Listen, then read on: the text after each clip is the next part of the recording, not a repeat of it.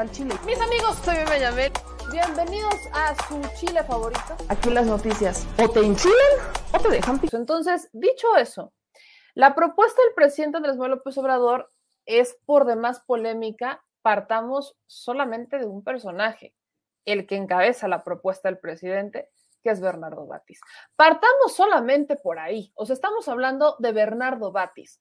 Esta es la primera propuesta del presidente Andrés Manuel López Obrador para, este, para hacer esta sustitución de José Fernando Franco González Salas, que es el ministro saliente. Ahí lo están viendo, este es el documento que de hecho comparte Ricardo Monreal que es la propuesta para designar a un nuevo ministro de la Suprema Corte de Justicia de la Nación. La primera es Bernardo Batis. Este es, que, este es el que encabeza la lista. Él es el que encabeza la lista, Bernardo Batis, una persona que ha sido cercana al presidente Andrés Manuel López Obrador, este, de, una, forma, de una forma importante, lo, ha tenido muy cerca. Está también Verónica de Gibbs, o Gibbs, no sé si así se pronuncia, Aquí también está ella. O sea, otra vez volvemos a ver a el presidente Andrés Manuel López Obrador haciendo estos nombramientos de, está poniendo dos mujeres, dos mujeres en la terna, algo que es importante, sobre todo en la Suprema Corte. Vemos que poco a poco se están haciendo estos cambios y también está poniendo a Loreta Ortiz. Ahorita les voy a decir quiénes son justamente estas tres personas que propone el presidente Andrés Manuel López Obrador para hacer sus, este, para que ellos sean la, terna, ¿no? Hablamos, por ejemplo, de este, empezamos con Bernardo Batis. Creo que no, no, no tenemos que, plantear a nadie más. Es más, les voy a poner una imagen para que ustedes los vayan ubicando bastante bien, para que vayan teniendo como esta idea, si no los ubican físicamente, pues quienes nos están viendo, que los puedan ubicar. Yo creo que la cara, sobre todo de Bernardo Batis, es extremadamente conocida. Es un viejo conocido por muchos, por muchos aquí en México, por la vieja política mexicana.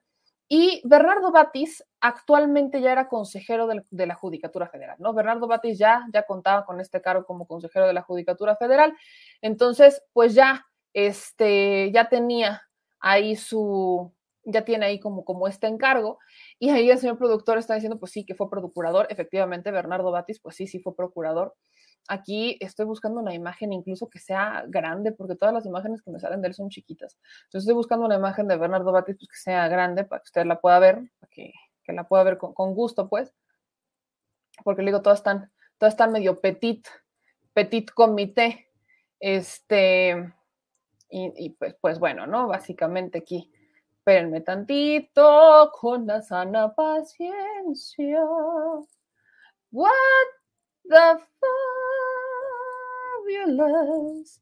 Bueno, a ver, creo que aquí tenemos otra imagen con los tres. Creo que, creo que va a salir más redituable. Eh, muchas gracias, qué amable. Ya ahora sí ya la tengo. Ya, ya, ya la tengo, Chilabanda. No, no se me estresen, que no panda el cúnico, ya la tengo.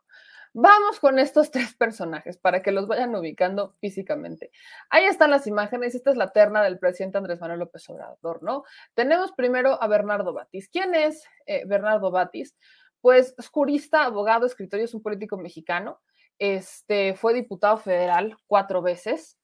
Eh, de hecho, en 1994 fue candidato a senador por el Distrito Federal. En 2009, candidato por el PRD este, para jefe delegacional de la Benito Juárez. Es catedrático de Derecho Constitucional y Parlamentario, ha sido profesor invitado en distintas universidades, eh, como por ejemplo en Holanda, en la Complutense de Madrid y demás. Él también ha sido colaborador, articulista en distintas publicaciones, sobre todo de la jornada particularmente. En el 96 recibe la medalla al mérito universitario por la Ibero, en 2007 la medalla Emilio Krieger Vázquez, otorgada por la Asociación Nacional de Abogados este, democráticos. Esta terna particular del presidente López Obrador, bueno, en el caso ya ha sido celebrado por algunos.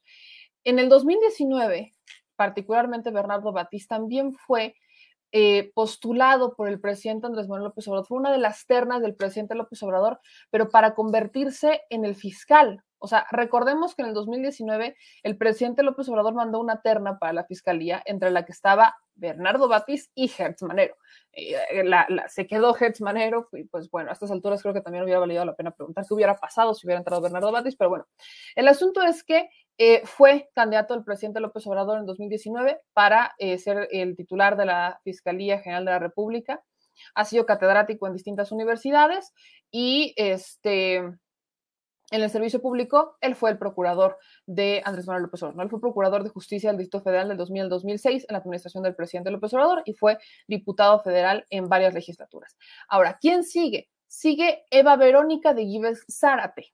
Ella también fue propuesta para eh, presidenta de la Fiscalía General de la República al inicio de la administración. La terna también la incluía. Ella es licenciada en Derecho por la UNAM, con especialidad en Derecho Penal por la Universidad Panamericana y en Amparo por la misma universidad. En el servicio público se ha desempeñado como defensora de oficio, agente del Ministerio Público, directora de control de procesos de, la Procuraduría General de Justicia del Distrito Federal. También ha sido jueza penal y actualmente magistrada del Tribunal Superior de Justicia de la Ciudad de México adscrita a la primera sala penal. Y en el último tenemos a Loreto Ortiz Alfa. Ella es por tercera ocasión la propuesta del presidente López Obrador para ocupar un cargo como ministra en la Suprema Corte de Justicia de la Nación. Eh, recordemos que el presidente López Obrador ya hizo dos propuestas, dos propuestas que han sido mujeres y en, en, estas ternas ha estado Loreto Ortiz. En las ternas ha estado Loreto Ortiz para ser ministra. En este caso, ella es egresada de la Escuela Libre de Derecho y académica de la Ibero. Esto es importante porque, eh, pues sí, sí tiene una, sí tiene esta carrera, ¿no? Loreta Ortiz es la tercera vez, se lo repito, la tercera vez que proponen Loreta Ortiz. Loreta también, este, habría sido eh, si no estoy mal, diputada, digo, si no estoy mal, Loreta también habría sido diputada. Ella, este, creo que en este momento se desempeña como también consejera de la Judicatura Federal, cargo por el que fue designada por el Senado de la República en 2018. Ella fue diputada federal de 2012 a 2015. Ella también es docente de asignaturas relativas al derecho, derechos humanos y derecho internacional en la Libre de Derecho y en la Ibero tiene distintas publicaciones, tiene varios libros. Fue eh, investigadora del consultor jurídico de la Secretaría de Relaciones Exteriores entre el 86 y el 87. Entre el 90 y el 93 fue asesora del Consejo de la Judicatura, eh, del Consejo de la Dirección General Adjunta al Banco de México. Del 93 al 98 fue directora de, este, jurídica del Consejo Nacional para la Cultura y las Artes. Fue electa diputada por este, el Partido del Trabajo entre 2012 y 2015 y es miembro fundador de Morena, ¿no? En el caso de Loreta es miembro fundador de Morena.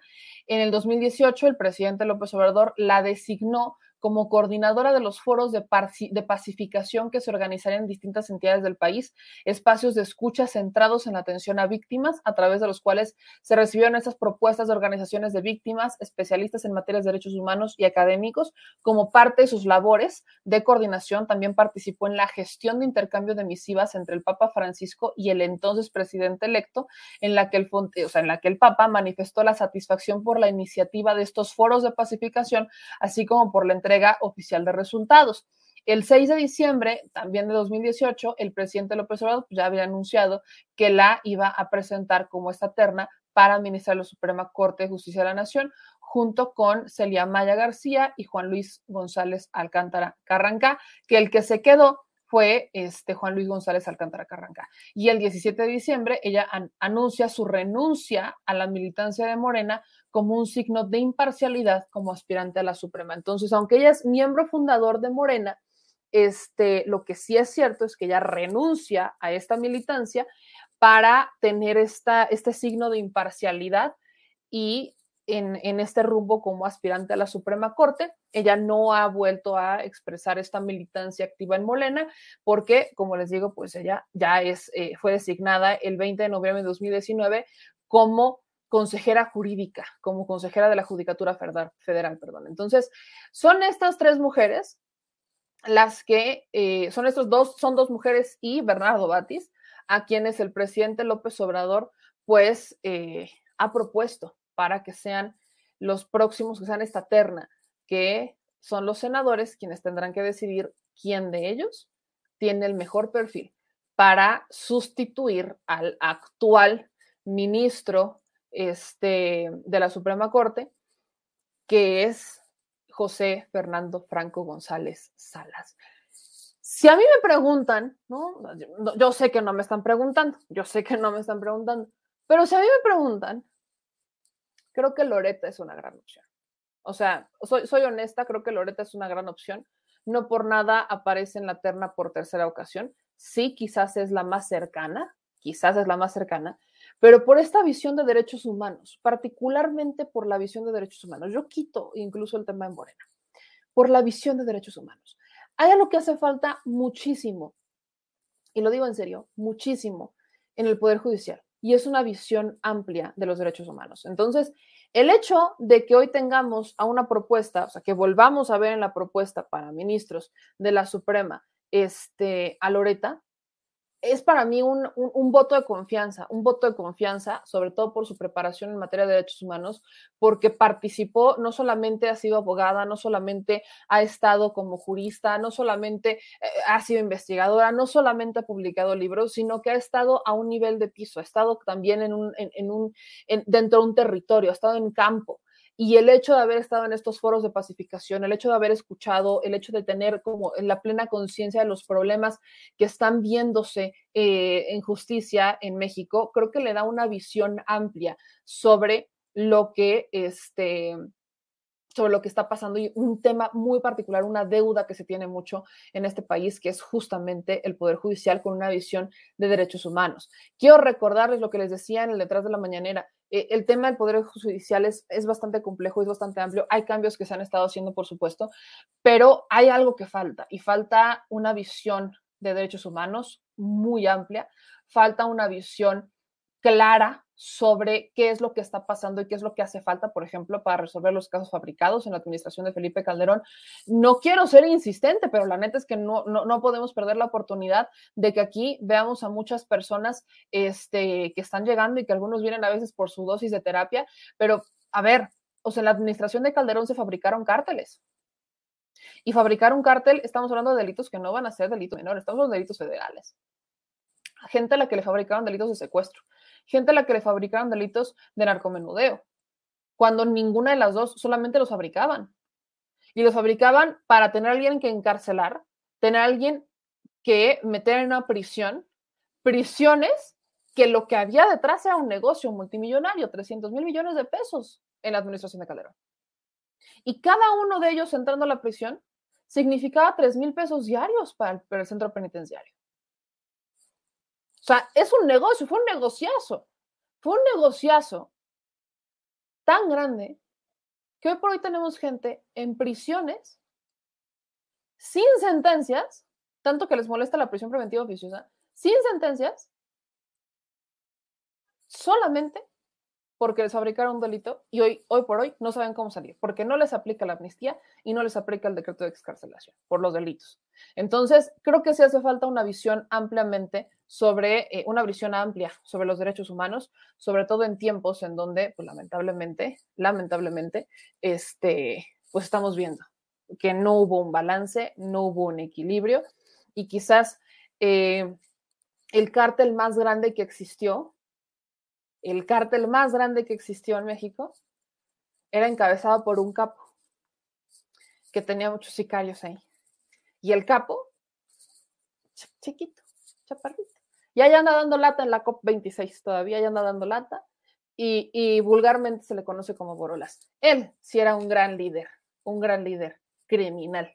Ahí nada más. Le encargo. Esa es la terna, esa es la terna del presidente López Obrador para nuevos ministros. Le digo, esta es la estrategia que tiene el presidente de hacer un cambio en el Poder Judicial, ir nombrando gente que pueda aplicar esta misma visión de limpieza que él ha querido aplicar en el gobierno federal, pero que lo hagan en el Poder Judicial. Es lo que puede hacer, que son estos nombramientos. Déjenme en los comentarios qué opinan, porque, insisto, la cosa, la cosa se pone sabrosa con estos nombramientos.